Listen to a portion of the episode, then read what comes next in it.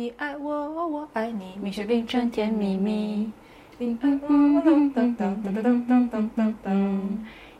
爱我呀，我爱你。你爱我，我爱你，蜜雪冰城甜蜜蜜。我我就是如果不控制的话，这集会一直唱下去。是，而且事实上完全可以，而且可以唱的东西有很多。反正，啊，比如，呃。两只蝴蝶，当 当当当当当当当，怎么就是说怎么唱来着？昨天那个，昨天那个一说，你看看大家这个评论和点赞，显然这是一个非常受到就是人民群众喜闻乐见的节目，而且呢，大家评评理，剑师他连两只蝴蝶都这么的溜，就他已经就是糟粕在他脑中，其实也没少溜。但只是正好没有听过中国话而已。我我不认为我给你们的剑师，亲爱的剑师老师，这个剑 老师，剑师老师，剑老师，这个东大南大东南大一样的。对的，放了放了这个那个中国话之后，就能把它污染到哪里去？已经脏了，已经脏了。啊，Good news, bad news，朋友们，Good news 是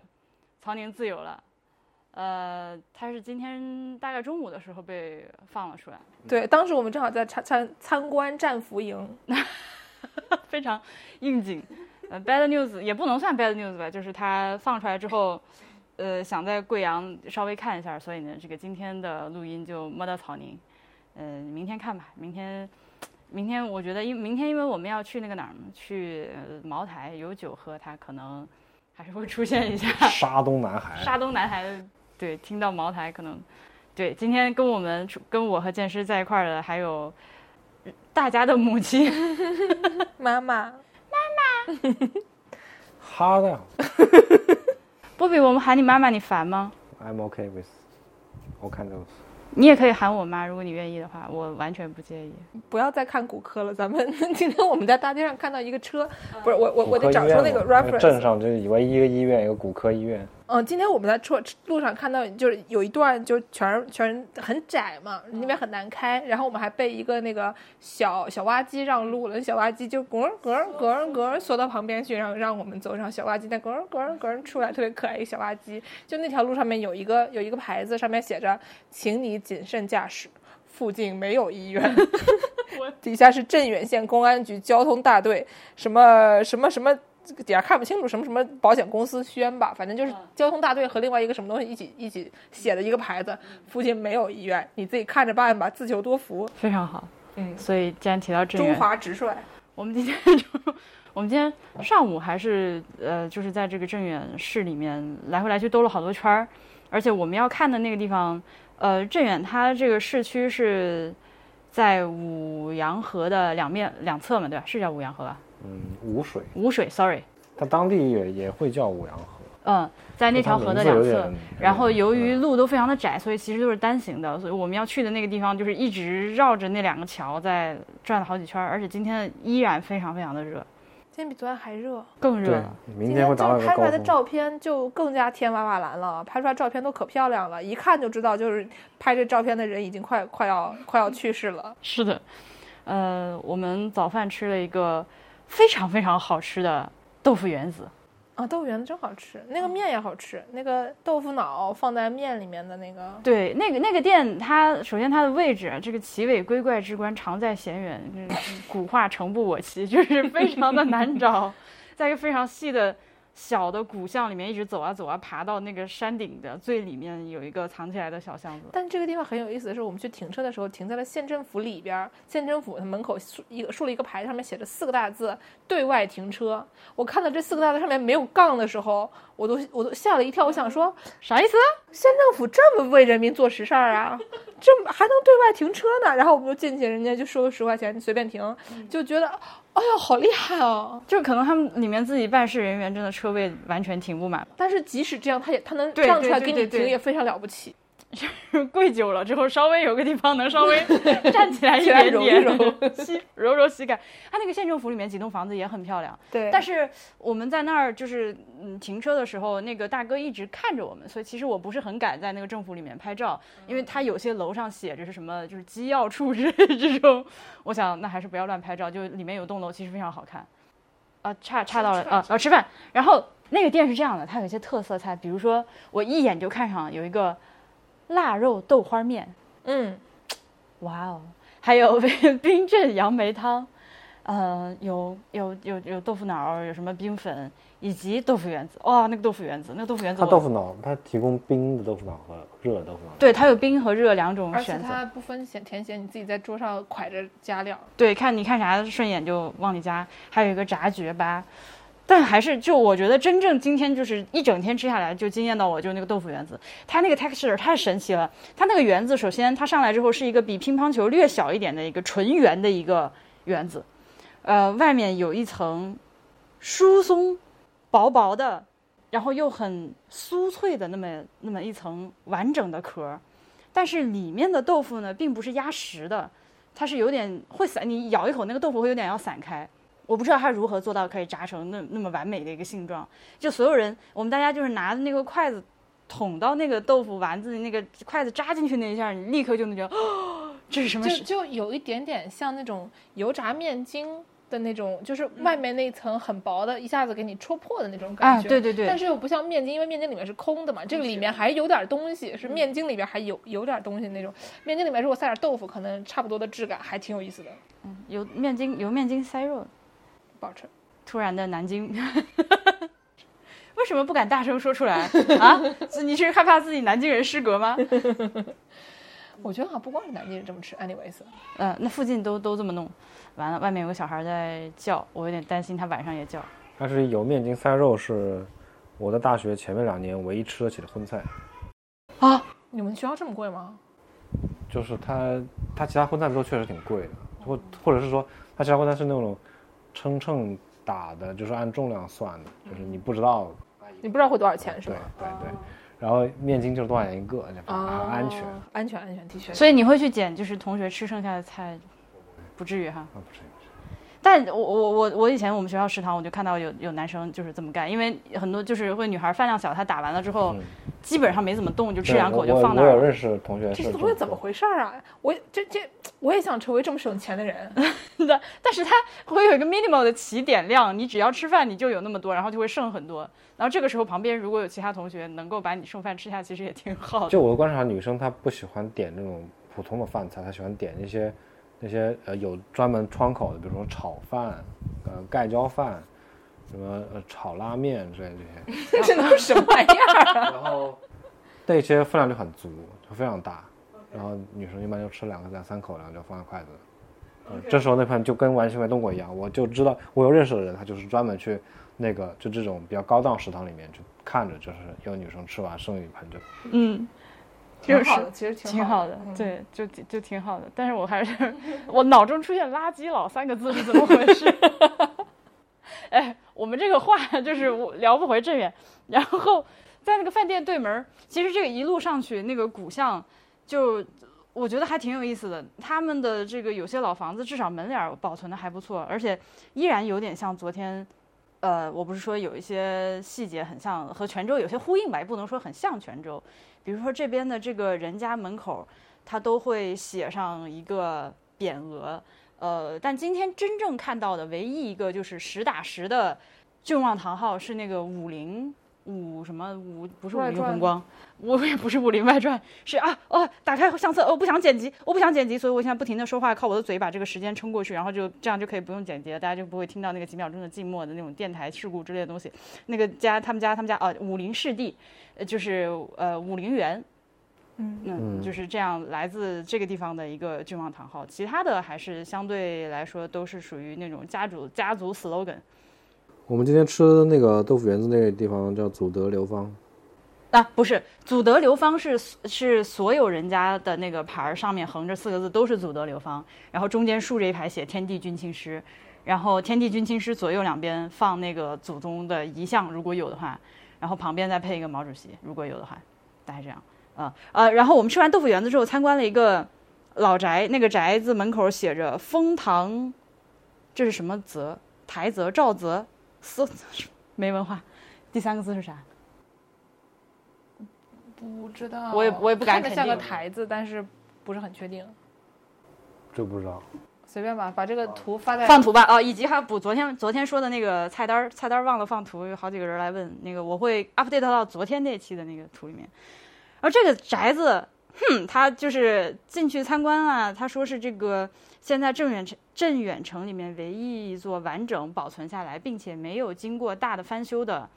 这个清朝的一个大户人家的宅子。然后我 HB 还有景路就我们三个人一人二十块钱，这个买了一个 access 进去看了一下，然后其他人在院里等着。就还还上面就进去就说这个地方歪门邪道，对他，而且很自豪的说他们是歪门邪道，说我们这个房子是一个典型的、正宗的镇远本地的歪门邪道的房子，我就哼。然后从这句开始，后面就是全部是那个封建糟粕集大成这的内容。这个房子里面，呃，什么这个歪门朝着东南向是堪舆先生算过的，邪道是专门留给以前的下人和命命不好好的人人。和命不好的人是什么鬼？下人婢女命不好的人，他就说这三个词，我想说，可怕。嗯，所以就是说，哪怕是我我不知道我对命不好的人的理解是，哪怕就是你是就是老爷夫人生的孩子，但是你的八字特别硬，或者是算命先生说你客家人什么之类的，或者他有残疾人，比如生出来是残疾的话，啊，对，大概类似这种，你就只能走那条小路，我就就是那种身上会别粉色三角形啊，什么，别个大卫星。对啊，就就这种人吧。对，然后进去了之后，嗯，我们我们在那儿参观，当然也是有很多，比如说清朝的木雕，这个就是泉州那套一模一样啊，就是这个上面雕了个瓶子啊，雕了个狮子啊，雕了个什么麒麟、小猴、河图洛书那种东西。我们在外面都已经就那个人说话里面也不是很大，他说话声音还算还算洪亮，所以我们在外面基本上这些封建糟粕都都听都听见了。这种怎么说呢？吉祥如意的寓意是一方面，但另一方面，我总觉得那大哥有一种有意无意些给我和景路在传达一种催生的那个，就是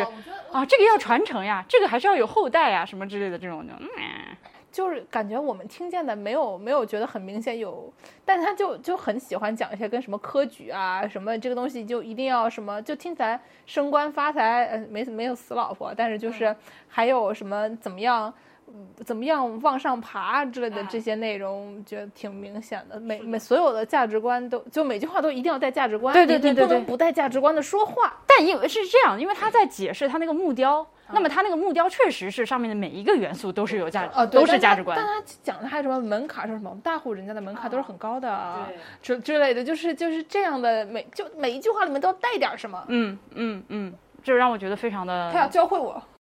这个其实非常的就儒家文化呀，儒家文化就是的就是是这样的。就他什么都要讲一点价值观在里面，不能没有价值观。后面进去讲了那个他们木雕那些床啊家具的也都是的，那个床为什么要雕成这样？婴儿的学步车上面都还有小狮子、小大象什么之类的这种东西就，就挺吓人的。然后那个房子居然，据那个讲解的大哥说，里面还住着一对老夫妇，是他们的第五代传人，所以他们的卧房关着不不准进去看，其他的地方这个房子都可以看。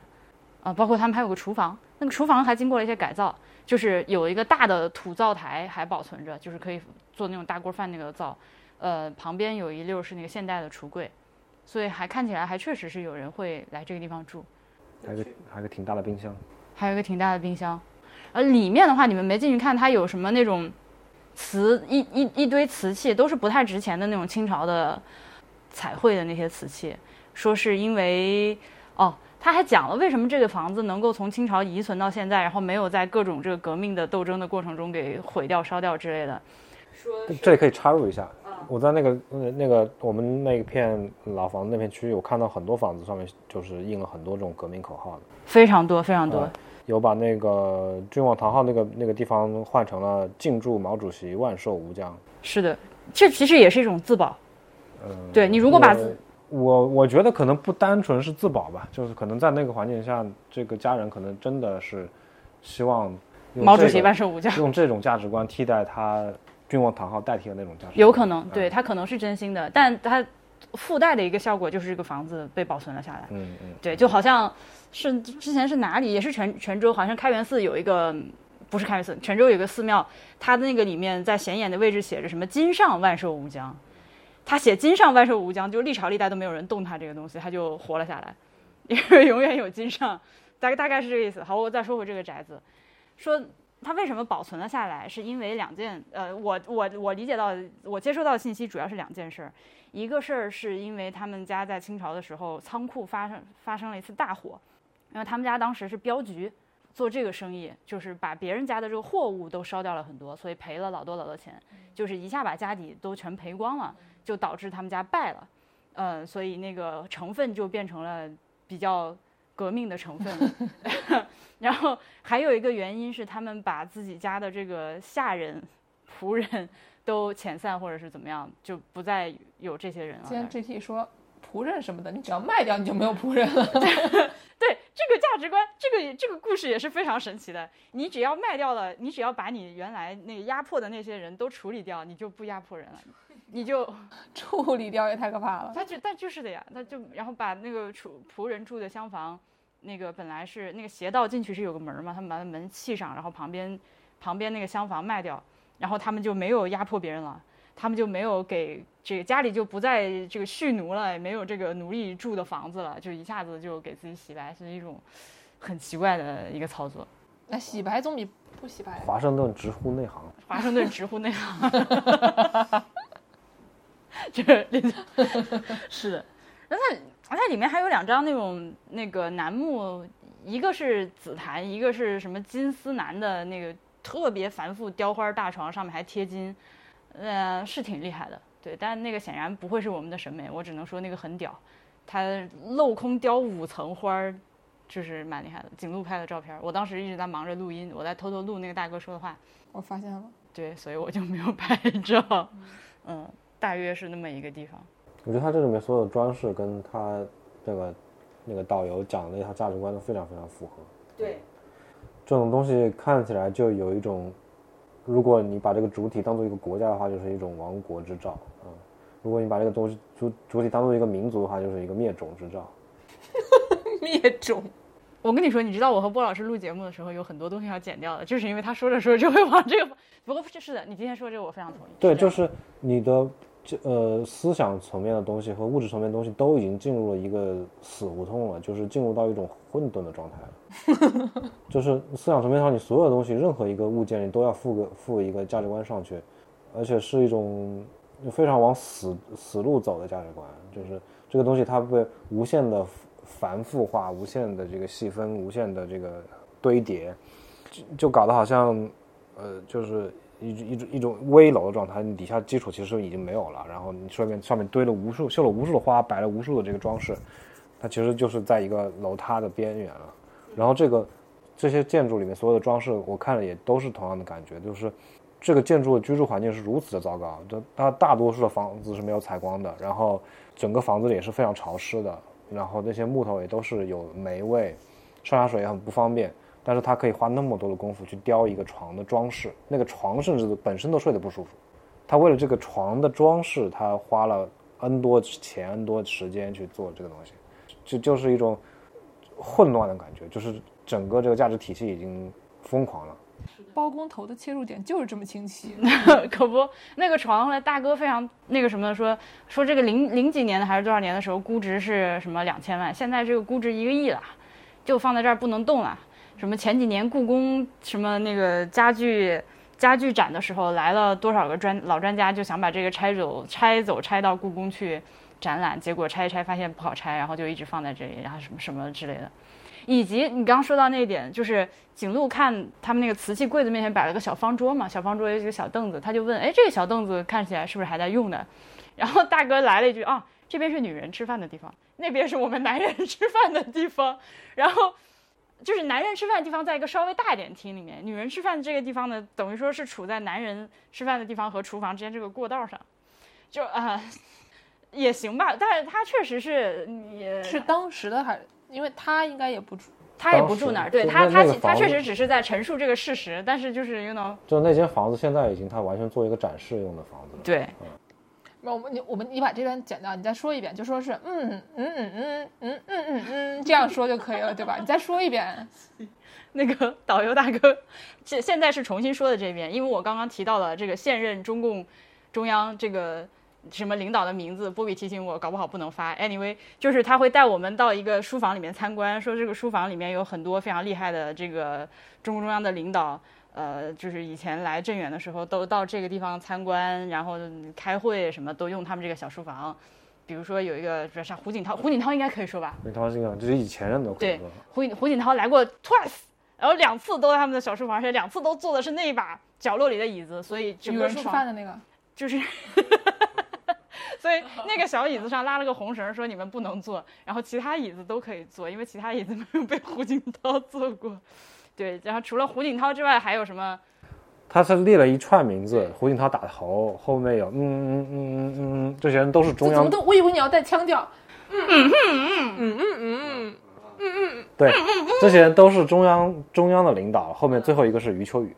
等重要人物。然后对他说到余秋雨的时候，我和景路两个人就是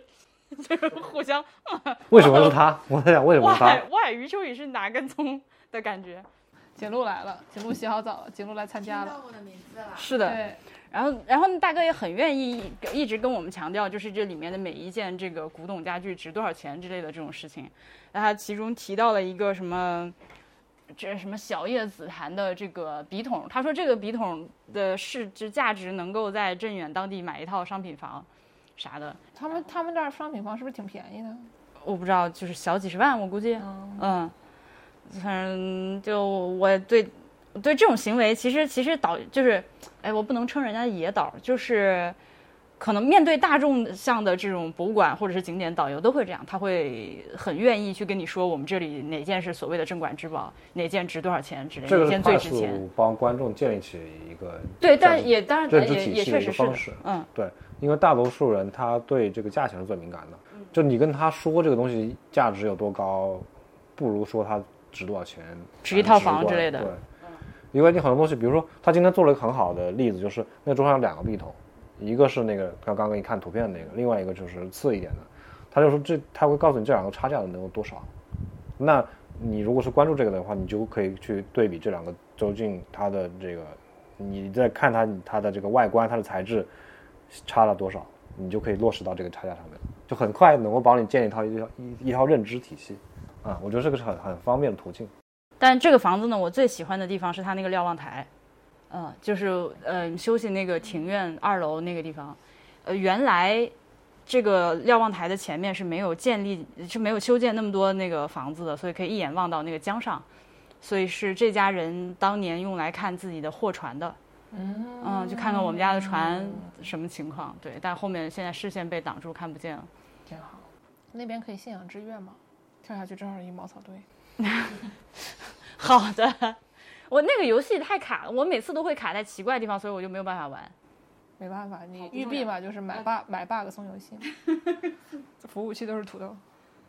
而且他这个房子就是那个导游反复的强调，这是镇远城里唯一一个从清代到现在没有做任何改造的房子。但我其实觉得，他在后来逃过了那改造，是因为他被领导看上了，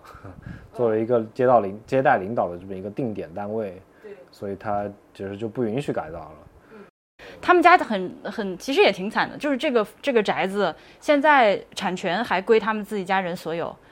但是呢，你不能转手出售，不能买卖，不能买卖，你也不能改造，对，就等于这个房子有点砸在手里的意思。就这么说，但是就是就是文物保护法，它本来就是规定，嗯。呃，就是所有东西是，呃，不能够呃出售转让的，嗯它只能政府。呃，要么就是从个人回收到政府，然后就再也没有了，就停了。你要么就是个人代代相传，所以就是它，它嗯对，其实也就是这样。对对，就是你不想不太想当文物，你当了文物你就不能卖钱了，对啊，对啊，是这样的。或者你不能当被政府看上的文物，你只能当政府不知道的文物。所以就是它这个反倒是唯一一个可能就是按照规定保存的，就是这这那一片其他都没按规定保存。嗯就是它本来修缮就应该报上级的文物部门去修。嗯啊，是是是，确实是这样。嗯，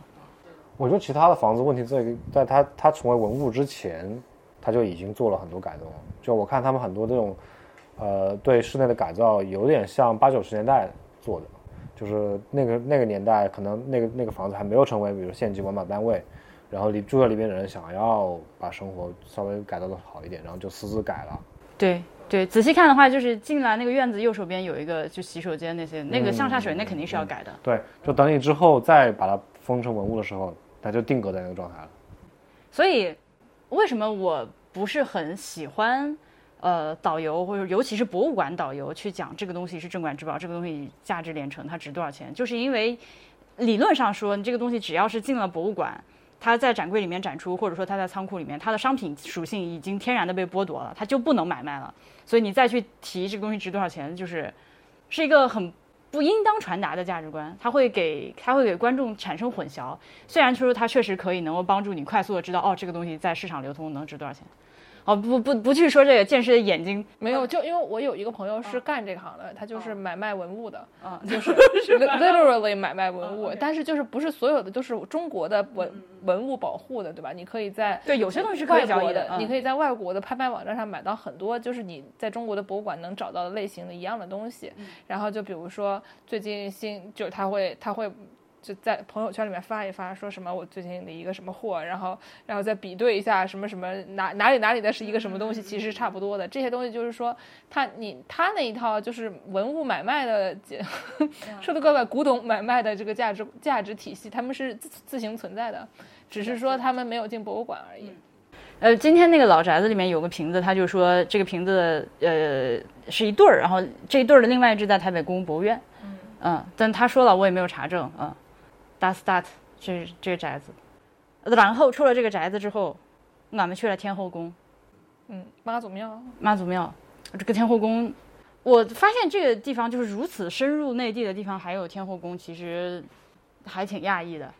然后，因为它是福福建会馆，哎，对，它是 A K A 福建会馆，但是它既然是天后宫呢，我也毫不意外的在那个介绍上说，这是一个这是一个姓林的。那个福建人搞的东西，就是就就是有点过于的 typical 了。呃，说是相传始建于明代弘治年间，呃，镇远知府林表由好断句断句 panic，镇远知府林表由中和山路玄庙观内迁来。嗯，对，是福建会馆商人作为祭祀海神妈祖的专用场所。这个天后宫的保护。完好程度也超出了我的想象，而且它的规格比我想的要大。我本来以为就是一个很小那种土地庙之类那种东西，但没想到进去之后好几进深。我觉得也可以理解，因为正远它是一个交通要道。对，就是就是就是，它是它是属于那种进去之前没有想到，但进去一看之后觉得，嗯，其实很合理。就是它是一个交通要道，我们其实开车经过那些路，不是有很多牌坊嘛？它上面写了很多关于这个，它的牌匾写了很多关于说正远这个交通要道地位的。呃，有什么呃，滇楚锁月，啊，就是类似这种吧，嗯，就是说明这个地方的这个地理位置要冲。而这个妈祖庙它本来就是保护水陆交通的，所以你在这个地方有个大妈祖庙，我觉得可以理解。它那个里面除了正殿之外，还有东西厢房，后面我们上到那个那个那个后进，还有客房。对它，这就是会馆的作用。对。就是你福建人来了之后，往来行商你要个投靠的地方，他就是找你本省的会馆。它里面就是有，我们还看见了有，最近可能没有在使用了，但是 relatively 还比较新的什么沙发呀、床垫儿啊，有的墙上还装着小电视。对对对，就感觉一直到比较新近还在使用。嗯，是的。那个里面我看到一个，就是讲因为妈祖了，然后他就开始介绍镇远赛龙舟的基本内容。然后因为昨天讲到龙舟，所以就我们就在里面找说有没有跟妇女相关的内容，并没有找到跟妇女相关内容。但是我们发现了一个，我发现了一个，就我觉得挺好玩的东西。他就说，嗯，就是在龙舟赛后。派生出了放鸭抢鸭活动，此风至今在镇远仍然沿袭。在龙舟赛结束后，又掀起一次抢鸭活动高潮，令人叹为观止。后面还就讲了说他们这个龙舟戏的具体的东西，但是就后面它有一个有一个 citation 里面并没有讲什么贵州通志卷三风俗里面，但那里面并没有提到鸭鸭的内容。但是作为一个南京人，对吧？一看见一看见鸭子。DNA 就懂了，所以就想说，哎，鸭子抢鸭子听起来很刺激的样子，我也想下去搞一搞。嗯，对。然后，然后这个这个妈祖庙的建筑，我觉得有很多非常就是值得细看的细节。啊，对对，对，但这个世界非常丰富。对，但这个古建筑这玩意儿我是真不懂，可达也没跟我们在一块儿。它有一些那种六角形的层层叠起来的那种斗拱，那显然是清朝以后那种，就是就是属于炫技型走上穷途末路的审美。对，穷对，就像就像刚刚我们说那个雕床的那种，就是纯粹是为了炫技以及不承不起到承重作用的那种那种斗拱啊，它不是六角形，它是米字形的斗拱，以及一些就是过于繁复的雕花，还有我们上到那个会馆的那个就后面客房窗户向外看的时候，它那个屋脊上有一个二龙戏珠的。做法确实非常类似于现在闽南地区的剪瓷雕法，但是呢，它比我们在闽南地区看到的那些剪瓷更加的，嗯，更加的，我现在无法判断这个龙它是石雕的还是泥塑的，因为而且中间是镂空的，对，它是镂空的那个细细的那个龙的纹路，一圈一圈盘起来，然后在这个上面再加瓷片。这个这个地方我得放图，不然大家不知道我在说什么。它的精美程度是超出了我的想象的，嗯，非常的费非常非常的费劲。就这个庙，虽然它现在看起来有点破败，但是你能从一些细节看出来当年是多么多。绝对是超有，这个就是在它这个天后宫 （A.K.A. 福建会馆）以及天后宫前面那个码头，是在镇远城市中心最黄金的 location，有这么一个 不动产。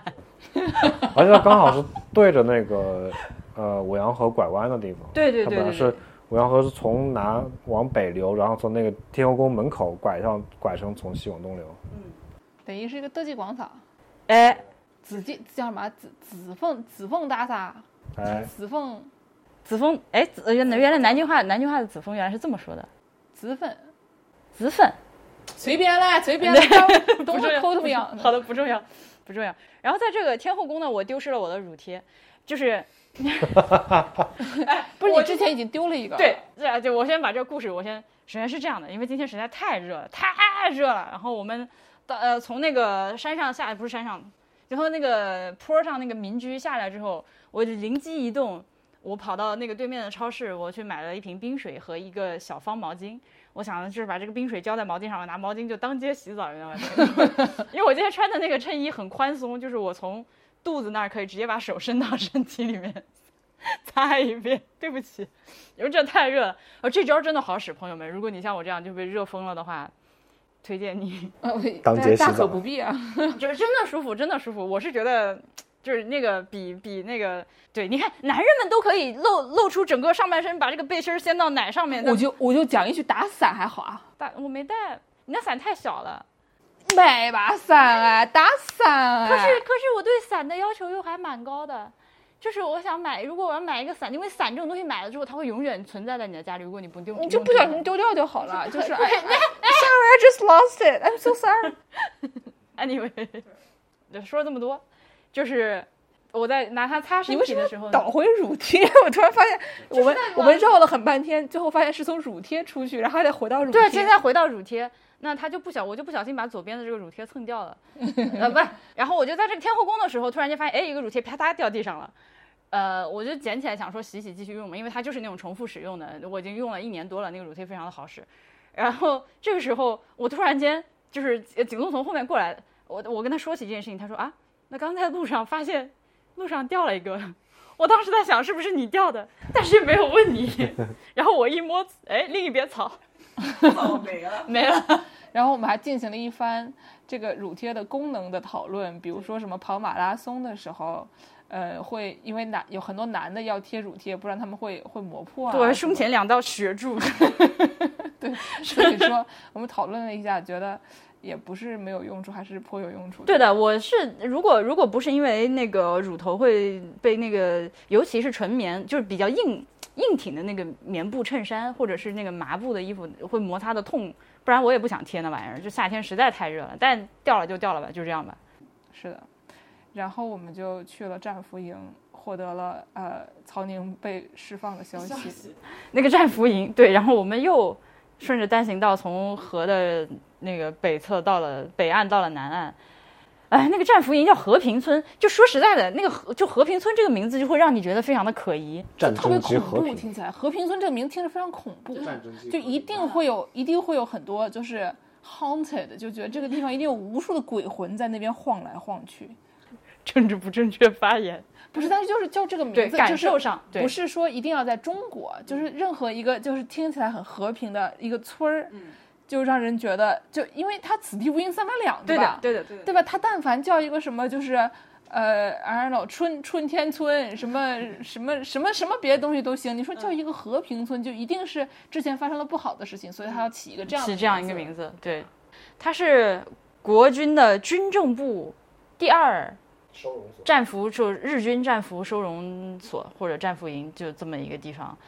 那地儿弄挺好的，你进去之后，它有这个两层的办公楼，有这个库房、仓那个厨房、澡堂子、水井，呃，有活动操练的场地，当然也有一个禁闭室。穿过，呃，还有什么教室，里面还摆着黑板、小桌子、小椅子，然后就特别小，感觉那日本人身高一米五以上都不许进去。是的，以及穿过这个办公楼后面之后，突然间你的面前赫然出现一个巨大的礼堂。我乃 say 巨大，就是我们要让景路说一说，让他比比较一下他见过的其他的巨大的 建筑吗可以啊，请。来说说，毕竟你是进过方舱的人。我就知道在这儿等着我。就是就是我其实本来完全没有想到这一点，我出来之后就是婉莹问，就是说，哎，有没有任何人想到过方舱？我想说，那这方舱条件也挺好的 就它那个呃，它的整一个结构是呃中间是通高的，它它首先是个大的坡屋顶，然后两侧是就大概两层楼那么高，然后还有二楼，然后中间的话底下是个大空间，就摆了好多大通铺。嗯嗯但是两边同铺，中间是有点像活动空间。，对的，对的，还有一个舞台是这样子的，对。所以它是一个非常多功能。方舱，方舱那可那可得聊一期了，那啥样的方舱都有。我住的是，我住的是一个 4S 店改的 啊，嗯，就我好歹是个房子，我没有住集装箱，我 4S 店刮风下雨我不怕，但它是个 4S 店，就我当时是从一个。修汽就汽修那个车库移到了一个 4S 店的 service 前台，所以就是还可以条件。anyway，反正我觉得这战斧的大通铺就还行，还行。健身现在是嘴都合不上了。我我甚至觉得，就是那个日军战俘的条，那个战俘营的生活条件比当时大多数国军将士生活条件好很多。对我，我我想就着他的有一张那个轴测图说一下，就是因为我们他二楼有很多房间被改成了这个展厅嘛，然后有一张轴测图，你能很清楚的看到它整一个。呃，场地的总图的布置，就是一一进门之后，它首先它是一个高墙围住的，然后在高墙围住的里面，嗯、最中心是一个大礼堂，然后旁边四周是贴着墙，然后做了半个坡屋顶，然后这里面分布一系列功能。然后你大门一进去是这个呃放米的仓库，然后。呃，正对面是办公室，然后两左右两侧都是这个卫生间，然后再往后走一进就是刚才那些观战府的地方，然后在左右两侧又是那种什么烧饭的、洗澡的，嗯、还有一个医疗室，还有一个等等，反正就是感觉像还有运动场中，学，按照中对对学的那些然后四角有四个 watch tower。对对那个 Watch Tower 特别像我之前在玩那个对马岛之魂的时候，可以往上爬的那个东西。OK，他那个，我就觉得他那个建筑，在这样一个地方选择盖那样一个礼堂，是一个蛮聪明的抉择。就是这个大空间，确实它是非常非常多功能，而且每一个功能都还居然完成的都还挺好。我有一点怀疑那个礼堂是已经存在，他们只是把那个礼堂选择成为一个战俘营。也，我觉得这个想法是合理的。嗯，我想不起来，我组织不好。就是它本来本来这个地方，嗯、是另外一个什么功能，我忘记了，是一个关押还是干嘛的功能，然后才改改过来的，改成了战俘收容所。所以它这个。它整个这个呃这个场地的布局，我觉得是一个非常合理的一个，你可以看到是一个非常合理的关押战俘，而且是一个人道对人道关押战俘的一个布局啊，就是很很值得去这个地方看一看。我在这里面发现了两个很好笑的东西，一个是一一张俘俘虏运动会的照片，这张照。就是他们说了，他们在这里面有一些，就他们比如说会组织一些什么，组组织了六个棒球队，对吧？然后还有一些什么各种什么钓鱼啊、掷铅球啊之类的那些活动，说在劳动节的时候举行了盛大的运动会，其中有一个吃面包比赛，然后就是大家就非常自然的像日所有的日本小学生、中学生一样，就是手背在后面，然后一边跑一边用那个嘴去够面包。这个这个这个画图像特别滑稽，因为上面写着“俘虏运动会”，底下是就是青年人吃面包。然后还有一个，还有一个，我觉得好像是婉莹后来在上面看了很久，是战场口号中日对照表，嗯，是的，对吧？那个东西就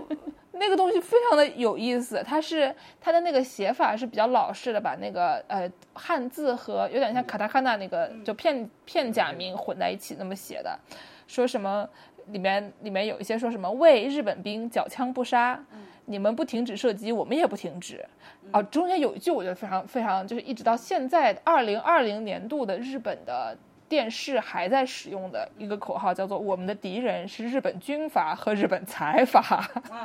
对吧？就是现在的日本电视里面的那些比较进步的青年，可能还是会说这样的话。还有什么放下武器？但是中间有一句让我觉得有点有一点好笑的，就是有我呃。红豆大哟，就是就骗跟人家说红豆大哟，我们说的是没有对吧？然后他的日文翻译是我们不骗你，但是就是这个打哟。打哟。打哟，对吧？还带一个哟，就哎呀，真的哦，对吧？其他都是什么思路，什么口啊思路，口啊卡路纳，什么什么什么亚麦罗之类的这些都对吧？就只有一个红豆大哟，嗯，那举起手来也挺好玩，手要举开哟，呃，tail 啊个哟，应该是叫 tail tail 啊个哟。就是呃，里面有很多很多这种呃，说到文字的话，我我非常非常喜欢的是他们那个战俘睡的那个床铺旁边墙上贴的那个白纸黑字的口号，有比如说什么有有有一句我最喜欢，不复杂繁琐，就是嗯，突然看到这样一句口号，还有什么简单朴素、整齐清洁、锻炼体魄、自觉自强，有一种。怎么这个话好像是在对我说的呢？就是感觉自己受到了鼓舞。哦，还有一个很好玩的，就是说什么他们呃战俘会给每个人，就他们。进去的战俘，他们会给每个人写一个很短的一个 profile，就有点像是小学生每年到那个学期结束的时候，老师会给你写一个评语那样的东西，叫什么士日本士兵简历簿。然后呢，其中有一些比较，就他们觉得教化比较好，就是写同志，有的是什么态态不态度不明了这样的东西，然后还有一些是说什么要教化之类的，对吧？然后但是就里面我特别喜欢的就是有有一个人被写作无能力。无能力，所以他是咋了？就他可能就很普通，就没有什么能力。哎，我不知道是不是这个意思。我不知道，他引起了我的注意，总觉得好像活成一个无能力的人是一个很不错的选择。对，就是没有超能力。其实我不是很确定无能力是什么意思，就是不是还有可能是说他可能受伤了或者什么？那也有可能，对吧？但是就是看到无能力这三个字的时候，我就心中的中二之魂 熊熊燃烧，我觉得想成为一个无能力的人。嗯，对。哎，这个里面。细节非常的丰富，就它展览做的远远比我想象的要好。这展览做的非常好，而且它的就虽然它的那个怎么说呢，还是刚才那句话，每每一行就字一行间全都是 propaganda，对吧？就是全都是价值观。但是那个价值观呢？那个价值观首先它本身不是一个非常的。也不是特别野蛮的一个价值观，他只是说我们共产，他共产主义好，对不对？我们要好好对待对待日本战俘，对不对？这个事儿都是对的，共产主义是好，对吧？但 我这话说的，但是呢，就是他他每句话都他的陈述事实的同时，要一定要证明我们我们共产主义就是好这个事情，稍微有点让人这个也这个有点但是呢，他的所一方面展览做得很好，然后 Tim 说他们用的那个呃有一个投影仪是一个很贵的投影仪，所以他能投就是他的那个。呃，怎么说？焦距很对，很很细，反正能很近的，就看起来就像是分辨率比较高那种感觉，对吧？然后，而且它里面的外语都是正儿八经的外语，就是能看懂的人话。对，这个事情是外面，在外面我们刚进去之前，在大街上看的那个外语就是。啊，其他的景点，比如说什么天后宫啊，那些都是非常扯的外语，就是机翻假外语。对对，但是这个是能看懂的。对，它就是你要说它从策展上有多么先进的，那没有，但是它非常的详详细。我我感觉这个里面好玩的东西，对，它有很多细节，对，有很多细节，他把他能收，他有点像一个档案展，其实他把他自己能收集到的关于这件事情的各种各样的文字的、照片的东西全都扒出来了，你都能在这个里面慢慢看。呃，就有有一个东西我也笑了很久，就是说这个 这个人战俘他不能闲着嘛，他要去。他劳动，而且他会做一些手工艺品，呃，其中俘虏们制作的实用品有牛角印章盒，就是日本人的哈扣，就是无论如何都随时携带啊。被关在关在战俘营里面，也要给自己做印章盒，就对不起，我就觉得还挺好笑。嗯，好像如果如果说如果说确实，哎，我这个假设也不太好吧。反正如果说确实是按照这个展览里面当时他们的生活都是这个状态的话，那是很人道。嗯，但对，就是由于刚刚剑师提到的他的那个语气的关系，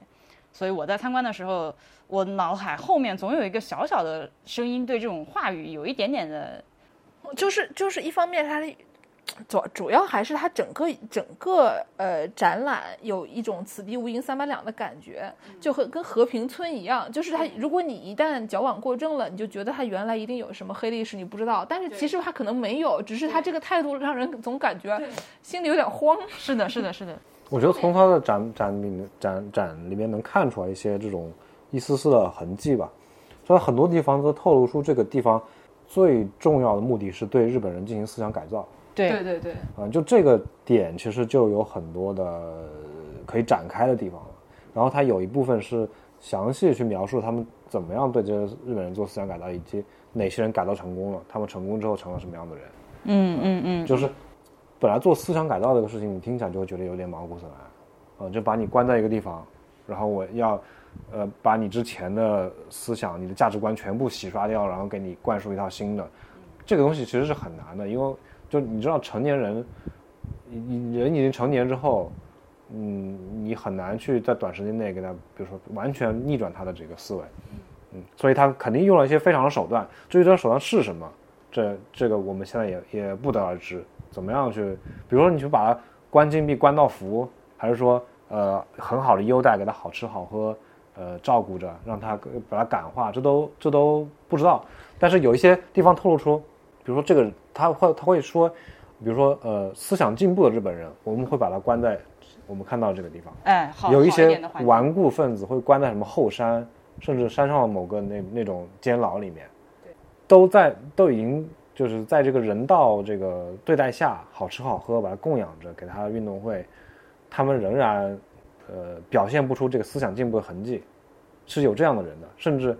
在这个，虽然，甚至在这个关到这个地方的这些人里面，有人是要逃跑的。就我我关键是看到一个那个表，就是说每个人他今天干了什么，今年干了什么，有个人说要要逃跑了，对，也不知道他是不知道是说他是从日本军队里逃出来，然后被国军俘虏了，还是说他在这个战俘营里给逃出去。我后来琢磨了一下，他应该是有一些是从日军里面逃出来的人，在这边就成了进步分子。就还有一些呢，是他们后来最开始他们这边有一个呃领导者叫做卡基瓦，他的就是陆地恒。然后这个人挺看起来好像挺有名的，就是他跟什么鲁迅什么人之类的认识，然后他中文也很好。这个人就好像就是在他们这边做战俘改造的一个就是中心人物，所以他中间有很多政治斗争的内容。就是他他带领的呃一群其他的日本人和中国人，大家都想要就是搞共产主义，但是呢，他们中间又有一些分裂，所以有些战俘呢，他们是有的是怎么从战俘营逃出来去了这个卡金的地方。就是还有一些呢，是从战俘营里面逃出来被抓回去了，所以就是他们中间感觉有不同的势力在斗争，但是很多很大情况底下是这个政治的政治原因的，所以他的。在这个怎么说，在说服教化上面的花的力气，我觉得应该是挺多的。就不光是给你好吃好喝，我觉得他们这这是可能是一个，因为他们这边有很多材料，他只要他有材料，要不就照片，要不就是文字，对吧？他们这边有很多的文字材料，然后证明这件事情，说明他们这边可能是一个这种思想改造的重地吧。不然的话，在其他的地方只是吃完了喝完了就走了。对，这个可能当年也是个示范单位。对对对，这种感觉。这个地方如果大家要来镇远的话，强烈推荐来 参观一下，细节非常丰富。其实我觉得我们今天看的都太快了，因为那里面那个展厅太闷热了。嗯，然后主要是它那个进门的地方有一个中央空，呃，不是，就是那个柜机，柜机，在就所有人都到最后就是没有办法，就是去那个，我们就像一群飞蛾一样，就是 扑向了空调。扑向那个柜机，就是我觉得那个凉风，我吹在我身上的一瞬间，就 对，人 civilization，对，然后就最后最后波比最后一个才过来，然后波比来的时候我在里面唱波比波比波比波比波比波比波比吹空调的波比。哔哔哔哔，对，对，就是看完这个，其实我激起我一点兴趣，去找一些其他的二战时候的战俘营去看看他们都是什么样子的。我是想去东南亚看一些日本人的战俘营，你还不嫌热啊？就可以冬天去。东南亚冬天去还不是那屌样子？我们过年的时候去去泰国，过年时候去泰国真的是就是噩梦。我反正那次泰国去完之后，我就是我这辈子不去东南亚了，这个地方不适合我。多少度啊？度他度不度的，天天都跟今天一样在外面，操，反正很晒。又晒又热。然后吧，你去泰国，哎，我为什么要扯到泰国？好，我既然剑师不知道这茬，我跟见识说一下，因为泰国它那有很多庙你要参观嘛，它景点就是庙，它那个庙呢进去你要脱鞋是光脚的，夏天那么多游客，everybody 光脚，那里面那个地板，就是就是友情提示，如果大家要去泰国玩的话，不管你什么季节去，你在包里揣那个一次性袜子，保命。你进一个景点就一次性袜子，然后出来，不然的话，你如果你的你哪怕穿了袜子，你的袜子在那个景点什么玉佛寺的地面上踩过之后，你出来再踩回穿回自己的鞋里，你这个心理的障碍都是这个鞋不能要了，就大概是那个意思。全球真菌大串联，对，全球真菌大串联，脚气极大成者，养蛊之处就是这 这这个这个，我觉得虽然挺吓人的，但是可能还没有那么味儿。有味儿大吗？你要说到味儿大，哎，他你看他一直在给我问这个问题。我的人生中味儿最大的一次，我跟你说是在哪儿？是在拉萨机场。拉萨机场那次味儿大到，真的真的那个真太震撼了，波比开始捂脸，波比太震撼了，太震撼了。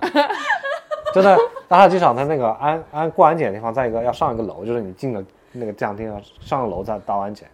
我们的是快上楼的地方就闻到了一种异味，非常强烈的异味，都不知道是啥东西，莫莫名其妙，哎，怎么这么臭啊？然后上去还不知道，一直走到那个安检那个口前，他发现每个人都在那脱鞋踩一下，就发现那个味那个味道源头就是那个踩的那个台子，对，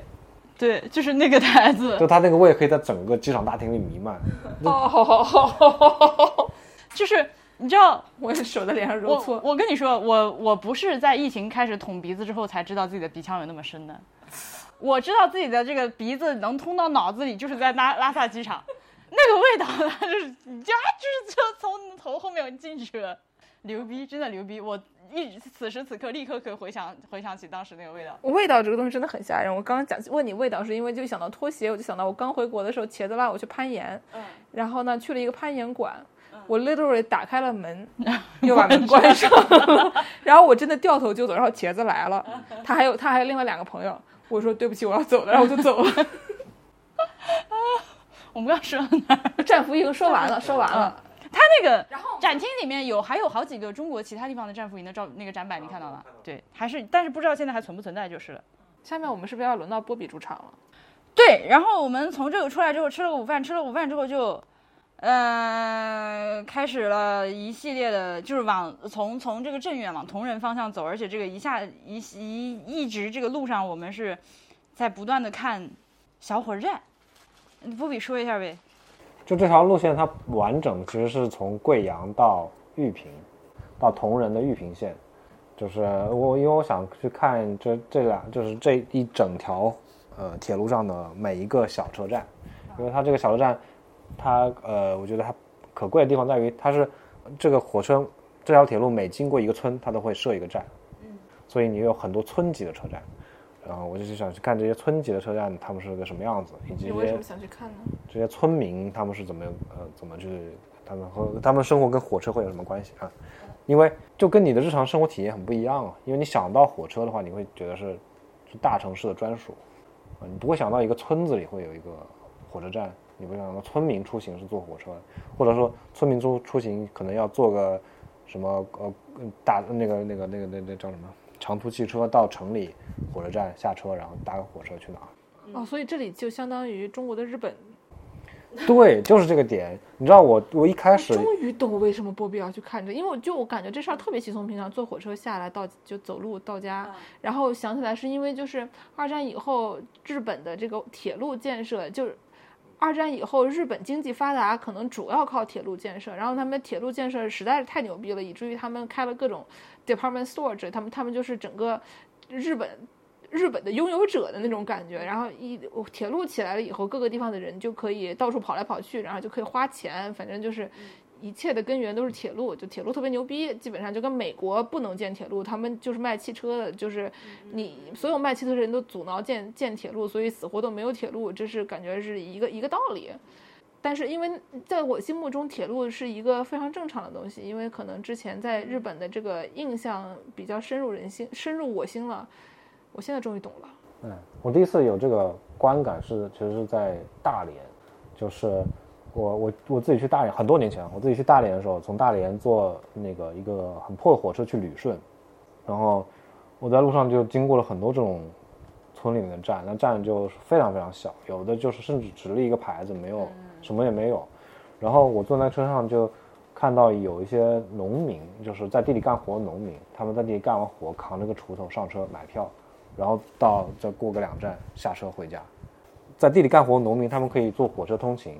嗯，对我来说是一个非常非常对，就农民通勤这这个就觉得农民通勤就很奇怪了。对，对我来但说实实际上确实就是对我来说是一个非常新鲜的生活模式。我在某一次我自己在贵州逛的时候，我就发现贵州居然有这么多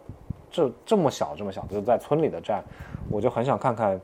就是贵州当地的农民跟这个火车是一个什么样的生活上一个什么样的 connection。所以现在他们还是日常会坐这个火车去。嗯，现在的状况是，贵州这些村一级的站绝大多数都废弃了。我们今天走的这条湘湘黔铁路是唯一一条还存在，就是还存在有在使用的村一级的站的这么一条铁路。其实贵州，呃，是一个铁路非常发达的省，它它的铁路就是以贵阳为中心，四通八达，每个比如说往重庆、四川方向、往云南方向、往广西方向、往湖南方向都有，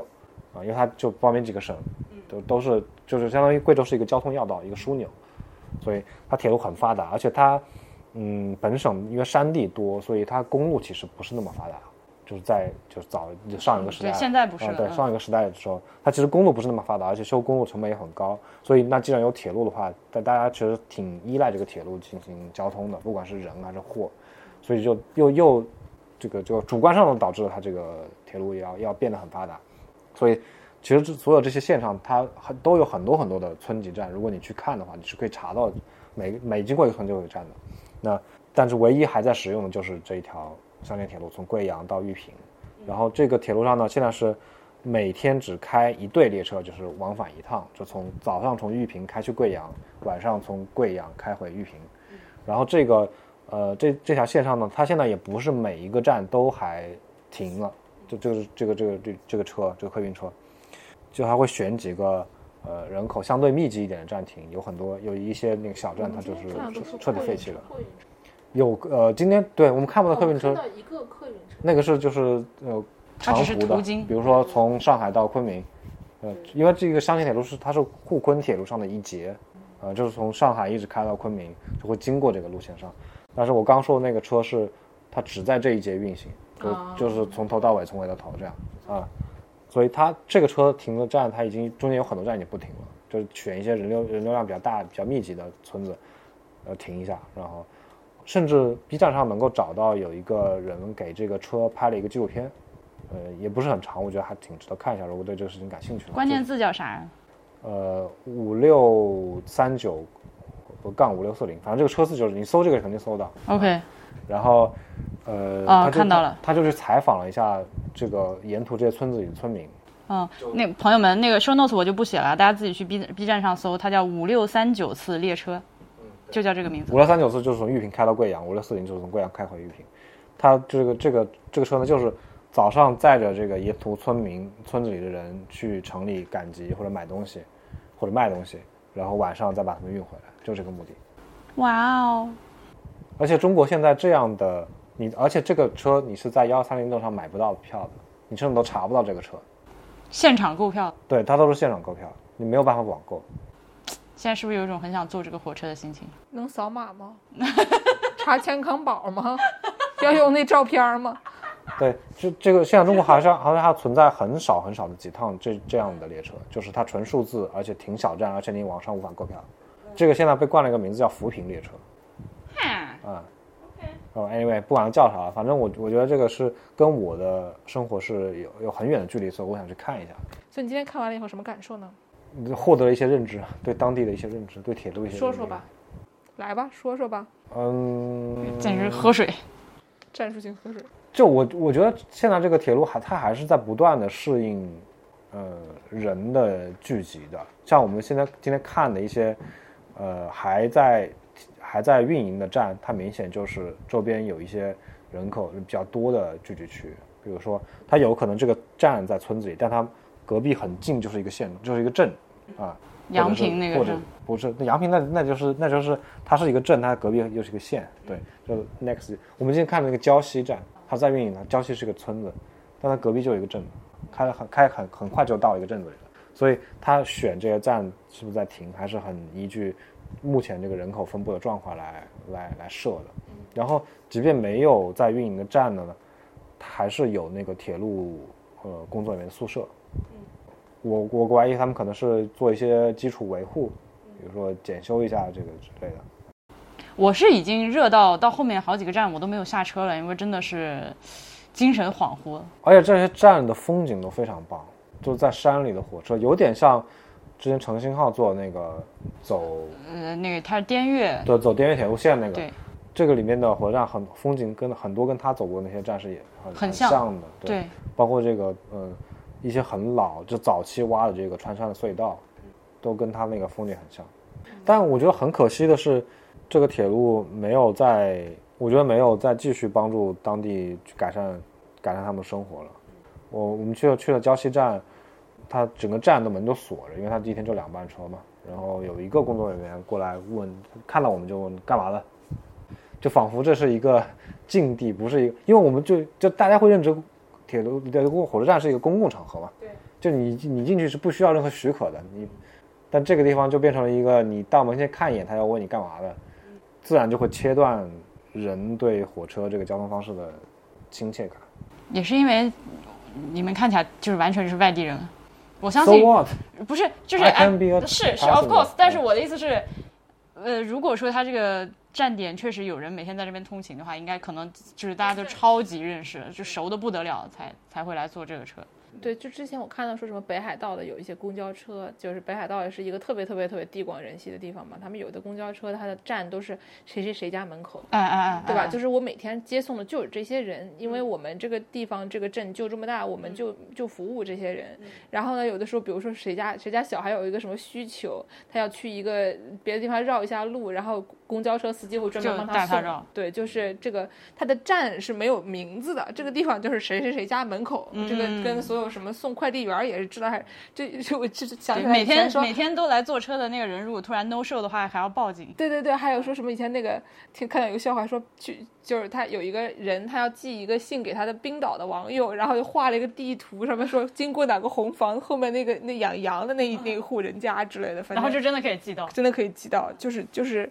人就是少到这个程度。哦，最后说一个，我和景路去一个哪一个站来着？我们去去最后一个站，然后上厕所的时候，玉屏，我们我们想去找洗手间，然后呢没有找到洗手间，所有人都跟我们说去镇上的卫生站上洗手间，然后我们就哦，那个不是玉屏，那个是那个是杨平，杨平那不是最后一个。啊对啊，然后我们去了阳平以后就非常困惑，就想说为什么他们就要去卫生院？卫生院难道不是一个进去又要刷这个又要刷那个健康码、刷身份证那种感觉的地方吗？结果我们就走到那个门口以后，发现那地方就是一个公共厕所。那那那个医院是个什么情况？它门口也有一个就是象征性的什么测温测温站没有人，整个医院没有，就是至少一楼吧是没有人的。但你进去就是厕所，一走到底就是厕所，拐弯了以后就是回来就出来了，你中间见不到任何人，它就是一个公共厕所。然后而且而且还很干净，就让人觉得非常的迷。然后我们在里面看到了一个计划生育技术服务站，呃，价格公式，我们给给我给大家朗读一下，作为今天的结尾啊。放置宫内节育器一粒八十二元，取出宫内节育器一粒八十二元；放置皮下埋植剂一粒一百九十五元，取出皮下埋植剂一粒一百三十三元；人工流产一粒小于十周一百二十六，大于十周一百七十二；输卵管结扎术一粒三百一十四，输精管结扎术一粒一百七十八，B B 超查孕查环十六。嗯，读完了。哎，这个昨天晚上我们呃，就是即将要按掉这个录音结束的时候，剑师突然在手机上，哎，breaking news 看到了美国的那个 Roe v. Wade，对的那个新闻，但是呃昨天已经到了那个结尾，然后就就把那块那块掐到了，就没想到，然后今天在这个地方看到一个这么小的镇上的计划生育技术服务站。然后我们在车上其实也讨论很久这件事情，就是嗯，当然我们不在一个车上啊，就是我我这边车上除了我之外都是几个男人，就是中国大家对于人流的这个理解和操作，好像确实在世界上都是没见过的。对，可能是唯一的国家，就是我们的就是人流这件事情在我们这儿的这个轻易和理所当然的程度是。我觉得不是唯一的。可能不是唯一的吧，但是比较少，就是很少，真的是像这我们这种态度，就是说说你要流产就能流产。我觉得在人数上可能是大多数，只是，呃，欧洲国、欧美就是就是这些白人国家、信仰基督教国家，他们的他们的发生量比较大，就跟上海疫情、跟丹东疫情类似。嗯，就他们，比如说不让流产是一个很大新闻，但是其实可能世界上绝大多数百分之九十的人是。可以自由流产的，那也有可能，毕竟大部分人都在中国，嗯，也是中国那么多人，嗯，对，有很多很多这种不那么强势的文明，他们对流产的态度可能跟中国是类似的，有可能。不能忽略这些人，嗯，我不是主观上要忽略，信基督教白人不是我能就我能接收到的世界上其他各个国家的这个信息来说，就是，呃，我不是说大家就是能不能流产，而是对待流产这件事情的一个。认知。随便对，在我们这儿，在我们这儿就是你去做，就是人流是一件非常随便的事情，它是可以在任何你公共公共场所，就是公交车的后面，去什么地方你都能看到这个什么人流的广告，电线杆子上，对吧？它不是。秦淮医院上餐楼，有病你找刘教授。呃，叫什么？后哎，我突然忘了。对，操，我忘了歌词了。对，很多很多地方都会有这样，像就是这个东西已经被广告编成顺口溜了，这种态度。我说的是这个东西，可能是非常非常罕见的。你法国人也是可以自由流产的，对吧？但你不会在法在法国街上看到什么无痛人流，什么睡一觉就好了，什么之类的。他不孕不育，呃，无痛人流，随时看到随时走。嗯，对，就是今天人流，呃，上午人流，下午上班这种。我就是我我们这儿是这种态度。所以其实，呃，如果我们从我从小到大是我以为这件事情是这样的，然后后面发现看到新闻，哦，是啊，这个。别的国家就是，尤其是像美国这种，小时候会以为它是一个非常自由的国家，就是什么人权的国家，没想到他们会搞这种事情。其实刚开始知道这个事情的时候，还蛮，呃，还蛮反应反印象的，就是还挺冲击的。得知哦，原来美国人还不还还有还有不少人，还不是说你想流产就能流产。好了，我们今天就到这里吧。啊，这个问题不就不展开了是吗？这个问题要展开，说说到几点啊，朋友？说的说的也是。哎，正好十二点了，现在。嗯，好的。有一个很有趣的番外，你要说这个吗？哦，好，最后最后再再朗读一个景路给我看的一个图片。我们今天路上经过的一家呃医院，这家医院的名字叫做所的那个的呃旁边旁边对叫做阳平镇中中心卫生院，阳平镇中心卫生院数字化接种门诊，跟昨天的数码煲仔饭。可以对上数字化接种门诊，接种，请大家断句。阳平镇中心卫生院数字化接种门诊，大家断句一下，理解一下，再再把这个把自己的阅读理解发在评论区，就这么愉快的决定了。好，然后我们同仁就一句话都没有说，是吧？好，就这样吧。反正我们晚上到达了同仁，这是一个夜生活非常丰富的地方，但是它比我想象的繁华很多。有点太丰富了，我们进来的是鹤立马简直是，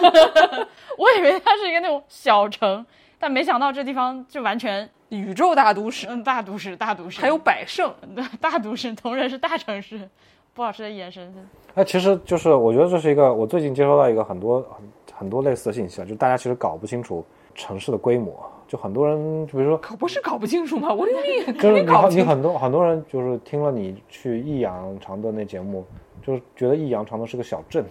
大家没怎么认，大家可能搞不清楚什么是镇，什么是县城。什么是地级市？大家好像眼里只有北京、上海，其他地方都是小镇。差不多啊，就 无流命，